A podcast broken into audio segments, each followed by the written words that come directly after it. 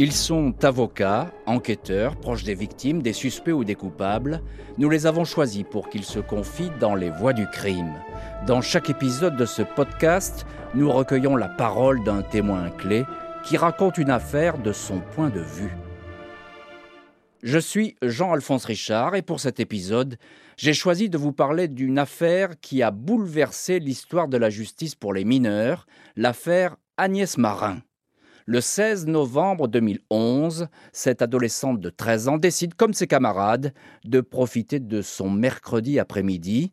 Elle est élève à l'internat du collège du Sévenol, un établissement privé situé au Chambon-sur-Lignon, près du Puy-en-Velay. Agnès Marin ne dit à personne où elle va. Elle confie simplement à une de ses amies que si on lui demande où elle est, celle-ci n'a qu'à dire qu'elles ont passé l'après-midi ensemble. L'adolescente ne rajoute pas un mot, et elle disparaît.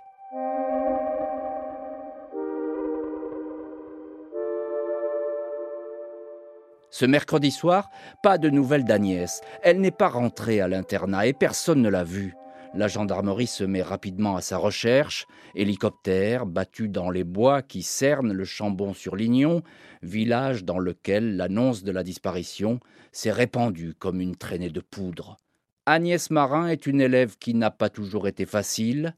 Elle a été renvoyée de son ancien établissement. Ses parents pensaient avoir trouvé la solution en l'inscrivant au Sévenol, établissement réputé pour son sérieux.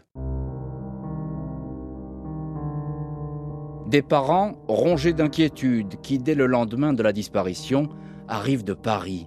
Un avis de recherche est diffusé. L'affaire se retrouve vite dans les journaux. Au collège du Sévenol, la disparition d'Agnès est dans tous les esprits et sur toutes les lèvres. Les rumeurs courent. Son ami, qui croyait bien faire en couvrant sa copine, partie on ne sait où, avoue avoir menti. Elle n'était pas avec Agnès. Qui a-t-elle donc retrouvé ce mercredi après-midi? Un garçon? Des inconnus? Ou bien Agnès a-t-elle tout simplement fugué, partie sur un coup de tête? Personne n'imagine alors le pire.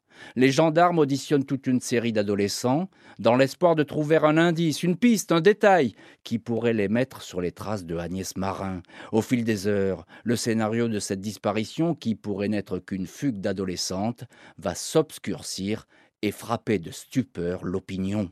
Notre voix du crime pour parler de cette affaire est Joël Diez, l'avocate de l'un des adolescents qui se retrouve alors en garde à vue, un certain Mathieu, 17 ans, Joël Diaz va nous raconter comment l'affaire va basculer dans l'horreur après seulement quelques jours d'enquête.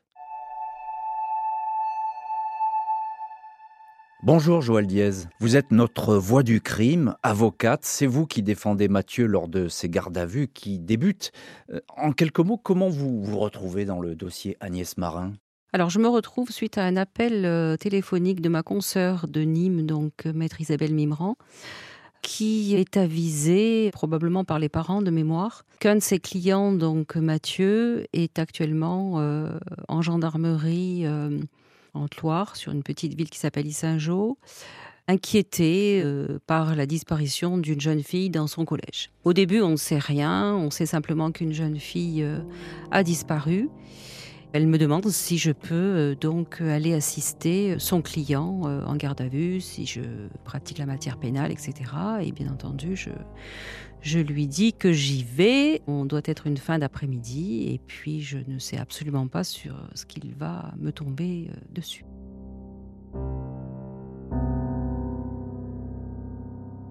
Qu'est-ce que vous savez de l'affaire à ce moment-là? Qu'est-ce qu'on vous a dit? Je ne sais rien parce que les gendarmes ne s'épanche pas comme euh, il se doit, puisque Mathieu euh, en est à sa première audition. Donc, euh, on me dit simplement qu'on on cherche à obtenir des renseignements sur la disparition de, cette jeune fille de, 13 ans, que d'autres élèves ont été interrogés et, que Mathieu donc va va être également questionné pour savoir s'il a pu participer de près ou de loin à quelque chose. Et quel souvenir avez-vous euh, de cette première rencontre, les premières minutes euh, de ce face-à-face avec votre client, 17 ans? J'ai le visage d'un adolescent, hein, parce qu'il s'agit d'un adolescent euh, perturbé, qui a le visage marqué de, griffures, de ronces, de branches, un peu tuméfié. J'ai un adolescent un peu hagard, l'œil pas très vif et assez démuni, assez perdu. Et là, c'est important, Maître Diaz, parce que dès le début, votre consoeur qui euh, vous a présenté ce dossier, si je puis dire, euh, elle va vous donner une information capitale. Elle va vous dire, euh, Mathieu, il est déjà mis en examen dans un autre dossier, expliquez-nous. Elle me dit très franchement, hein, Mathieu donc est inquiété déjà sur des faits dans le Gard, de viol sur mineurs il a fait quelques mois de détention et euh, il est effectivement euh, mis en examen et sous contrôle judiciaire. Et c'est la raison pour laquelle on l'a éloigné un petit peu de, sa famille, un petit peu de ses amis et on l'a mis au vert, entre guillemets, hein, au, Collège du Chambon. Alors je suppose qu'à ce moment-là, Maître Diaz, votre regard sur euh, Mathieu, il change complètement. Un petit peu, mais hum, je perçois très vite une gêne chez lui. Euh, je perçois qu'il y a quelque chose, puis on a, un peu un pressentiment parfois. Je, sens qu'il y a quelque chose qui tourne pas rond. Mais euh, j'ai aucune idée de ce qui va se passer. J'ai aucune idée euh, vraiment d'un meurtre, de même d'une enfant ou d'une jeune adolescente qui, qui ne serait plus de ce monde. Je ne sais rien au départ. Hein.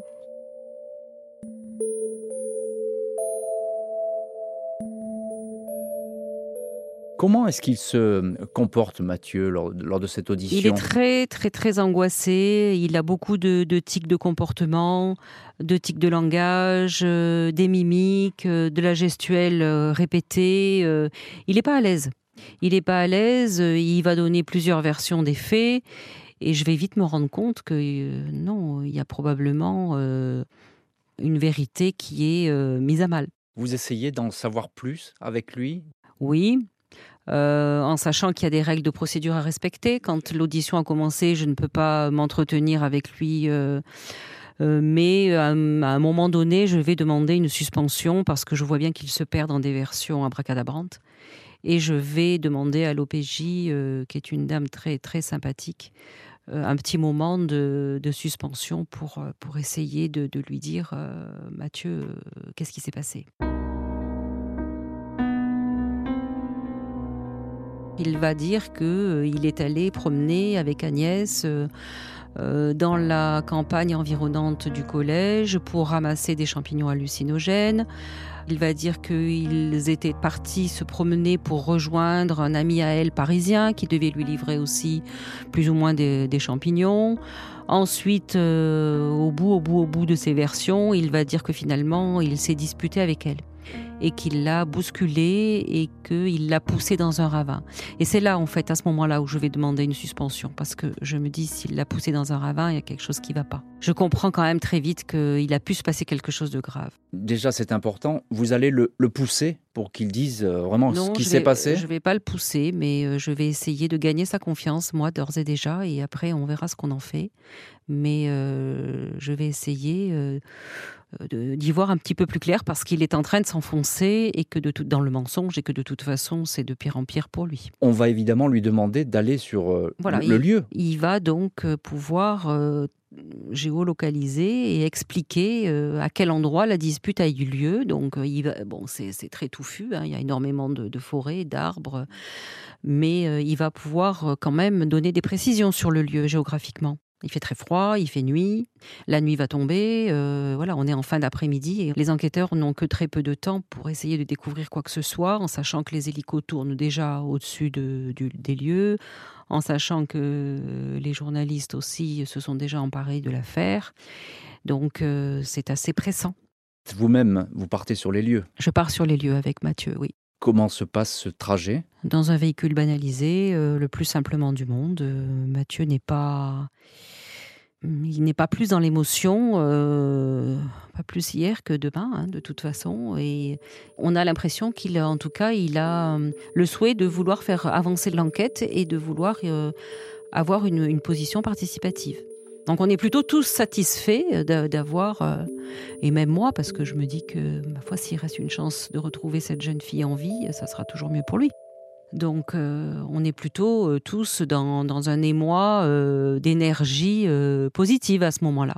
Jusqu'à ce qu'on rentre à la brigade et que là, en cours d'audition, eh bien, l'officier de police apprend qu'on a retrouvé un corps brûlé. Et là, c'est la douche froide. Je comprends que la suite va être compliquée, donc euh, j'envoie des SMS régulièrement à ma consoeur de Nîmes et puis on, est toutes les deux atterrées. Euh, de ce que l'on va probablement découvrir dans les heures qui viennent. Donc après, bah, la garde à vue se poursuit euh, sur quelques heures. Après, euh, bah, il, va, il va se mettre à table, hein, entre guillemets, euh, et il va expliquer qu'il a donné, alors il va pas parler des nombreux coups de couteau, hein, mais il va dire qu'il a eu un couteau, il va tout de suite dire qu'il l'a violé, et puis après il va expliquer qu'il a brûlé le corps. Voilà, en fait les choses s'enchaînent après, hein, assez rapidement. Il faut comprendre que Mathieu, il n'a pas d'attitude particulière. Mathieu, il est euh, toujours euh, dans une espèce de froideur qu'il ne maîtrise pas, qui est son, trait de personnalité et qui va euh, en fait se révéler être une véritable pathologie, une véritable maladie mentale. Hein. Mais il n'est pas, non, il n'est pas dans l'émotion, il n'est pas dans l'empathie, il est pas dans le, il est plutôt dans le désarroi, mais il, a toujours euh, ce recul qui le, qui le caractérise et, qui peut être euh, effectivement un peu choquant, mais euh, il est comme ça. Alors là, vous êtes dans, si je puis dire, dans votre bulle avec lui, avec le, au milieu de l'enquête, au cœur de cette enquête, qui encore une fois est allée assez vite. Alors c'est important parce que vous allez rencontrer, là, à ce moment-là, le, papa de Mathieu euh, qui arrive. Je pense que là, quand on annonce à un père ce qui vient de se passer et ce dont a été capable son fils, euh, on n'est pas trop de deux avec euh, la gendarme pour, pour expliquer ça à, un père qui évidemment bah, s'écroule et puis qui pense tout de suite, qui discute un petit peu avec Mathieu, qui peut échanger avec lui et puis qui va retourner euh, sur mes conseils auprès de sa femme, de ses deux filles, et, voilà, auprès de sa, famille pour, euh, pour essayer de, réconforter tout le monde, parce que de toute façon, il ne peut rien faire. Et que moi, je vais partir avec Mathieu à Clermont-Ferrand, qui est à une heure et demie, euh, deux heures de, route de la gendarmerie où on se trouve, pour rencontrer euh, le magistrat instructeur qui va procéder au premier interrogatoire de, comparution de Mathieu. Vous pouvez nous dire comment ça s'est passé, ce, premier interrogatoire? Ça a été assez rapide. Il a redit euh, évidemment ce qu'il avait dit à la fin. On n'est pas reparti sur les, les autres versions du, début. Euh, on n'a pas beaucoup d'illusions sur le sort qui va lui être fait, même s'il est mineur. Compte tenu de la gravité des faits, il n'y a pas vraiment d'enjeu. On a ensuite un débat devant le juge des libertés de la détention qui pour moi n'a pas vraiment d'enjeu parce que je sais qu'il va partir en détention et puis euh, et puis bon ben voilà il y part euh, au bout de quelques heures et et ensuite euh, chacun va rentrer chez soi. Et à l'extérieur de cette bulle, évidemment, la nouvelle se répand. Et, là, c'est un choc parce que c'est un crime épouvantable, il faut bien le dire. Hein. Il y avait une grosse pression médiatique en local, mais aussi en national ça a pris tout de suite euh, une ampleur terrible. Hein, ça, a flambé tout de suite. C'est pas facile à gérer parce que parce qu'on a plus l'habitude, nous, euh, les professionnels du droit, de, la justice, des cours d'assises, des salles des pas perdus.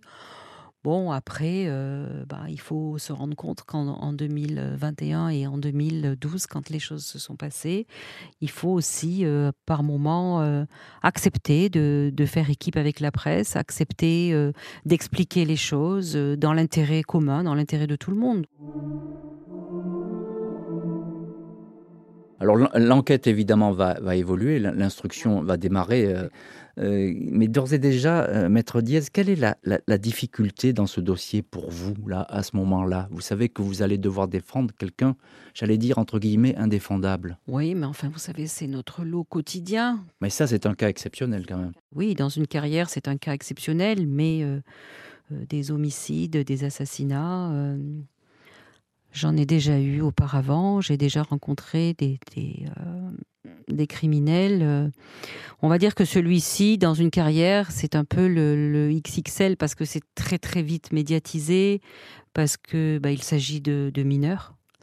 Alors je sais bien qu'aujourd'hui l'actualité me fait mentir, mais bon, à l'époque, il y a presque dix ans, euh, oui, c'est un peu exceptionnel, bien sûr, bien sûr. Puis ben, on ne peut pas s'empêcher de penser aussi à la douleur de, la famille de, cet enfant. Hein. C'est, je crois que ça sera mes premiers mots lorsque j'ai été interviewée à la sortie de, l'interrogatoire de comparution de Clermont-Ferrand.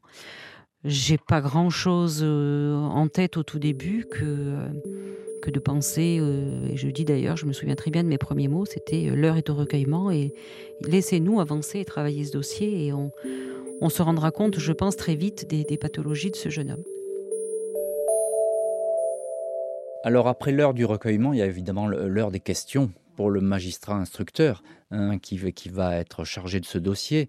Et il va y avoir tout de suite des questions sur euh, euh, les dysfonctionnements qui auraient pu avoir lieu, notamment au, collège. Comment euh, Mathieu, qui est mis en examen, vous l'avez dit, dans un autre dossier à caractère sexuel, comment a-t-il pu être accepté dans cet établissement? Cette première affaire donc qui a intéressé la juridiction de Nîmes, en fait pour moi, et avec maintenant le recul des années, euh, je dirais pas qu'elle n'a pas été suffisamment prise au sérieux parce que ça serait un affront que je ferais euh, aux auxiliaires de justice qui s'en sont occupés, aux psychologues, aux experts, aux magistrats instructeurs, euh, certainement pas à ma, à consoeur qui s'occupe brillamment de, ce dossier et, qui a à cœur évidemment de faire sortir un adolescent de, de détention parce que c'est notre métier, donc on peut certainement rien lui reprocher.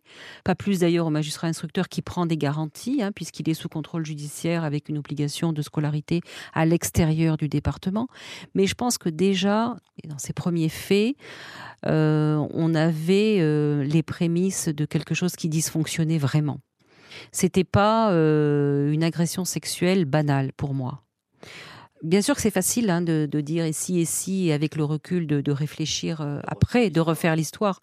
Mais, mais tout de même, tout de même, euh, il avait euh, préparé des entraves, des, liens pour, pour l'attacher. il, y avait des choses compliquées déjà. Il y avait déjà en lui cette volonté euh, qui n'est peut-être pas forcément consciente, mais de choséifier sa victime. C'est-à-dire qu'en fait, à un moment donné, quand il passe à l'acte, il n'a plus de sentiments.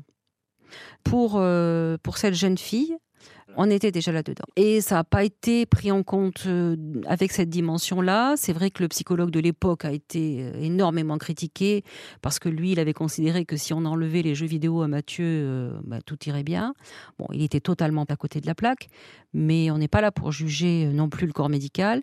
C'était pas un psychologue, c'était un psychiatre, pardon. Mais en fait, il avait probablement été manipulé par, par Mathieu, faut, faut oser le dire. Donc, c'était pas simple pour lui de mettre, de poser un, diagnostic juste. Et bien évidemment que euh, d'enlever les jeux vidéo, ça n'a rien résolu. Maître Diaz, euh, il vient d'où, Mathieu? Quelle est sa famille? Il a grandi où? Quel est son environnement? Mathieu, il vient d'une famille euh, structurée, avec des parents qui n'ont pas de soucis particuliers, qui qui ont vécu dans l'amour et qui ont eu euh, trois enfants. Mathieu est donc l'aîné. Il a néanmoins quelques soucis au niveau de la petite enfance et de la petite adolescence de dyslexie, dysorthographie. Il est quand même suivi euh, sur ce plan-là.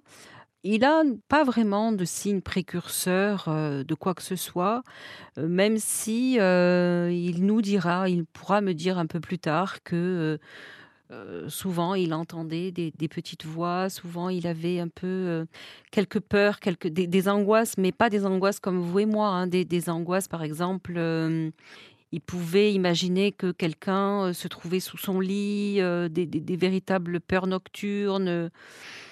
Mais bon, euh, pas suffisamment en tout cas pour laisser présager, je pense, euh, quoi que ce soit. Il était un enfant euh, attentionné avec ses sœurs, il l'est toujours, avec ses parents. non, c'est compliqué de, de refaire l'histoire à l'envers. Il n'avait jamais été suivi par des psychiatres ou des psychologues Non, non, non, non, non pas du tout. Jusqu'au premier fait de Nîmes, il n'a pas de suivi. Alors, Maître Diaz, euh, lors de cette instruction, justement, il y a évidemment des analyses qui sont menées par des psychiatres. Euh, c'est la loi et c'est l'usage. Euh, qu'est-ce qu'elles disent sur Mathieu, ces analyses à ce moment-là? Alors, on a, on a plusieurs collèges d'experts hein, qui vont expertiser, analyser le, comportement de Mathieu.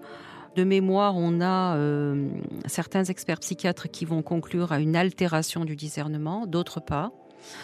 Elles, elles, vont nous dire quand même qu'il y a une forme de schizoïdie, hein, de psychose. voilà, on a, évidemment des dysfonctionnements qui sont et qui vont au-delà du, trouble de la personnalité. On n'est pas sur des petits troubles, comme on peut tous en avoir, des petites angoisses, des petites phobies, des petites... Non, euh, on a un adolescent euh, qui a une vraie maladie mentale, si, voilà, une vraie psychose. Mais c'est une altération euh, qui n'est pas suffisante pour lui éviter son procès. Non, c'est pas une abolition. Hein. Vous faites bien la différence entre l'abolition et l'altération.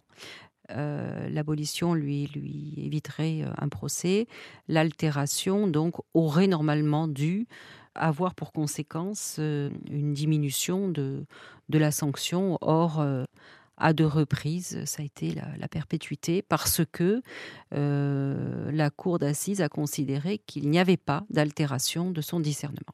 Alors justement, ce procès s'ouvre devant la, Cour d'assises du Puy-en-Velay. C'est un procès à huis clos partiel. comment se passe le, le procès?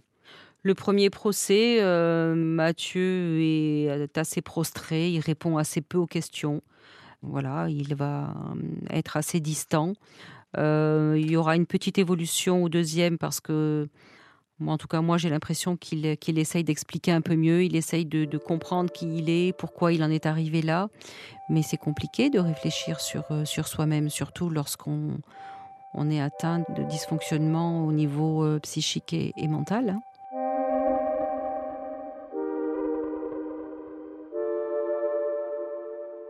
Mathieu est condamné à la perpétuité. Alors c'est la première fois que l'excuse de minorité n'est pas retenue euh, dans une telle affaire. C'était le cas jusqu'à présent.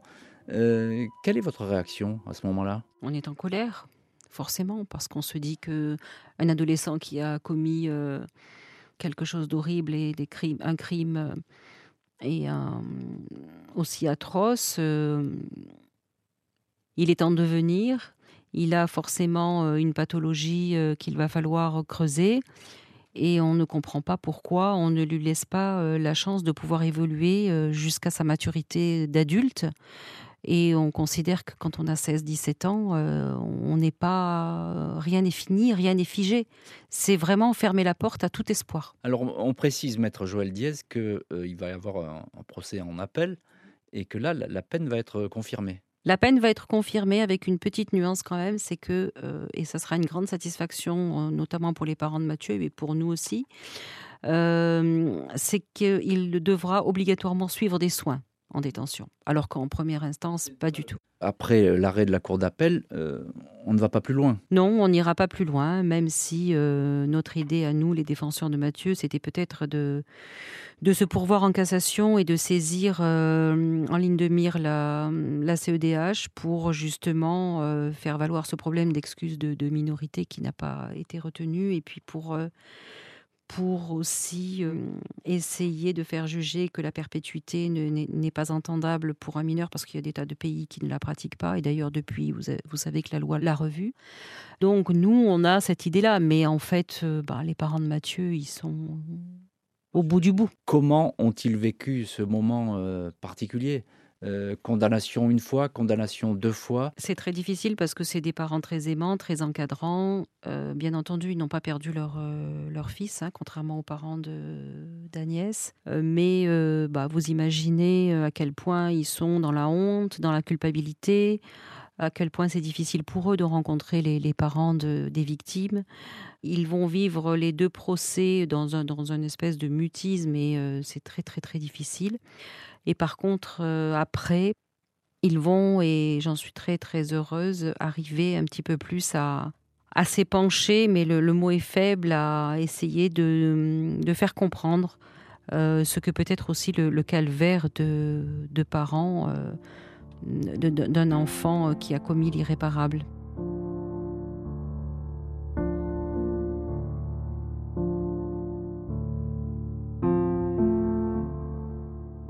En un mot, vous aviez l'impression que ces procès, ils étaient joués d'avance? C'était difficile à renverser quand même la vapeur euh.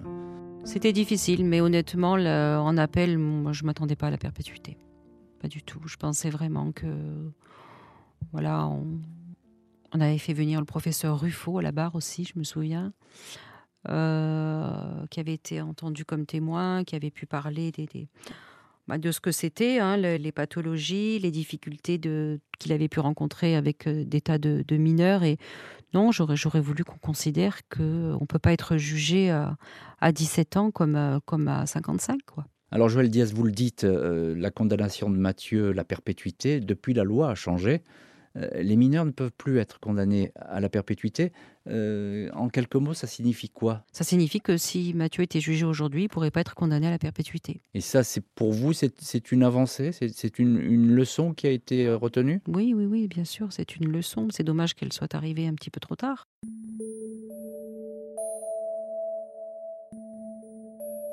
Quelle nouvelle avez-vous de Mathieu? Ça va plutôt pas trop mal. Ça a été un peu compliqué avec le confinement parce que ses parents ont dû euh, espacer les, visites. Euh, il est dans le nord-est de la France, donc bien loin du Gard. C'est compliqué, mais euh, il a des entretiens téléphoniques avec ses parents quotidiennement et il est bien, ça va pas trop mal. Il a un traitement lourd, hein, bien entendu, hein, de, neuroleptique. Oui, c'est ce qui est bizarre. C'est qu'en fait, il est traité de façon très lourde, avec des doses très importantes, et il l'était déjà lors des procès, euh, psychiquement parlant. Euh, psychiatriquement parlant, et puis de notre côté, on ne reconnaît pas euh, sa maladie et on ne reconnaît pas d'altération du discernement. Ça restera un grand mystère pour moi. Est-ce qu'il a un jour évoqué Agnès, sa victime? Sa pathologie, c'est de ne pas avoir d'empathie, c'est de ne pas pouvoir se mettre à la place de sa victime, c'est de ne pas s'apitoyer sur. Donc, euh, et en fait, il est avide de sentiments. Donc, bien entendu que non, quand il va parler d'Agnès, euh, si vous voulez, euh, si c'est pour faire plaisir à, tout le monde, oui, il, il va dire, je, voilà, mais, mais en fait, au fond de lui, il n'en est pas capable. Il ne peut pas. C'est impossible pour lui.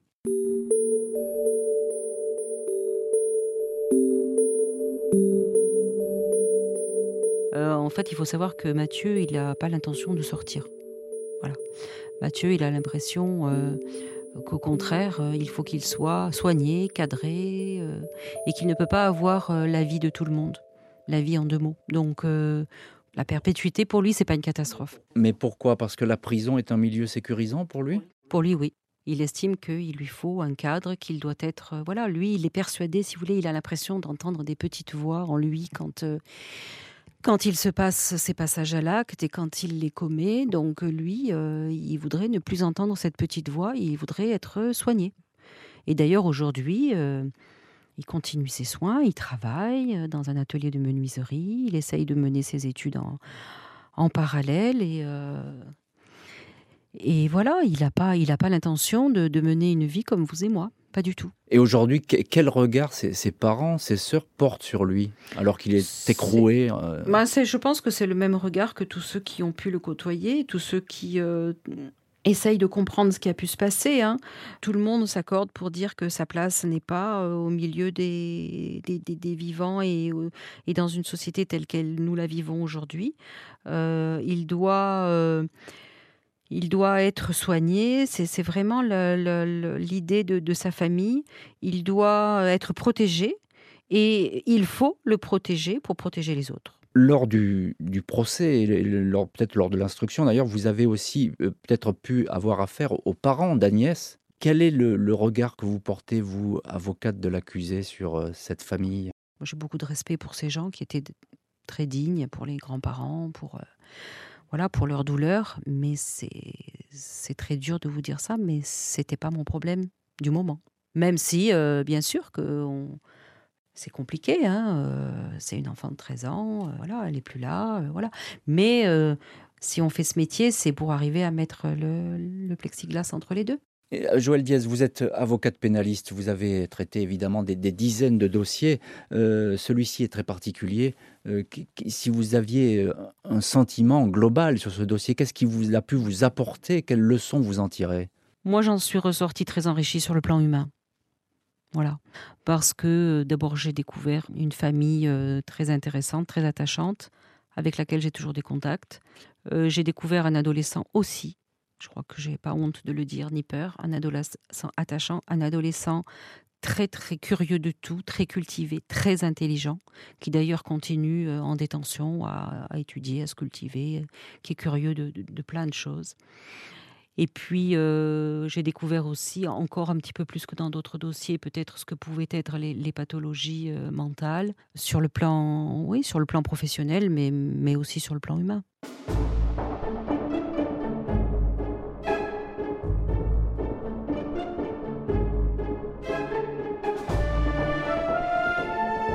Vous venez d'écouter Les Voix du crime sur l'affaire Agnès Marin. Vous pouvez retrouver cet épisode et tous les précédents sur l'application RTL, rtl.fr et la plupart de vos plateformes préférées.